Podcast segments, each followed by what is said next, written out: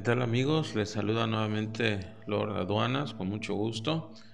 Y el día de hoy, bueno, pues les vengo a, comentar un tema muy importante sobre eh, los avisos automáticos.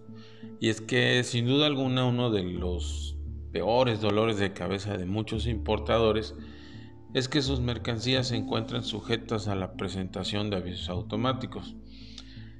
Y esto, bueno, derivado de los diferentes cambios y criterios para su aprobación por parte de la autoridad, han sido un factor de peso para frenar las importaciones recientemente, ¿verdad?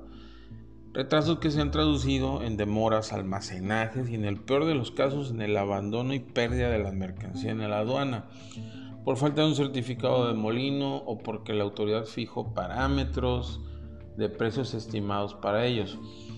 Esto pues, además de absorber todos los costos extras generados. Este panorama la verdad es que no es muy adelantador amigos y no es acorde con los objetivos de facilitación aduanera, de aduanera que México debe de procurar en pro de una competencia internacional y de fomentar la inversión en el país. Afortunadamente existen amigos dos alternativas a esta problemática que si bien no han sido explotadas, ya sea principalmente por desconocimiento o por falta de un asesoramiento adecuado por parte de sus agentes aduanales, existen y son una buena opción para despachar las mercancías sujetas de avisos automáticos cuando no contamos con toda la documentación y requerimos de mayor tiempo para su liberación. Y es que para estos casos podemos utilizar los regímenes de recinto fiscalizado estratégico o el depósito fiscal, para los que no es necesario cumplir con el requisito del aviso automático en términos del mismo acuerdo.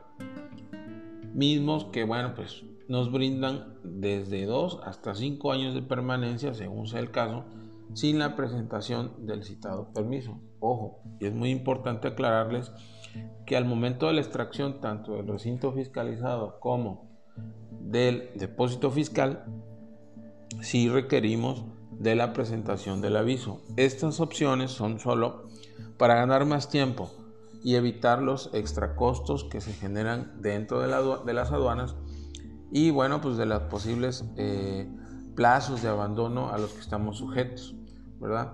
Muchas veces el proveedor se tarda mucho tiempo en emitir un certificado de molino, ¿sí? O pues de cambiarnos la documentación necesaria para poder cumplir con los requisitos que la Secretaría de Economía nos está pidiendo, ¿verdad? Sin duda, amigos, pues nos brindan eh, estas dos alternativas, nos permiten contar con un mayor tiempo de respuesta a costos más bajos y muy importantes, sin el riesgo de perder nuestra mercancía. Pues bien amigos, por el momento pues este es, mi comentario al respecto sobre eh, lo que son los avisos automáticos. Les agradezco mucho eh, su tiempo y nos escuchamos pronto.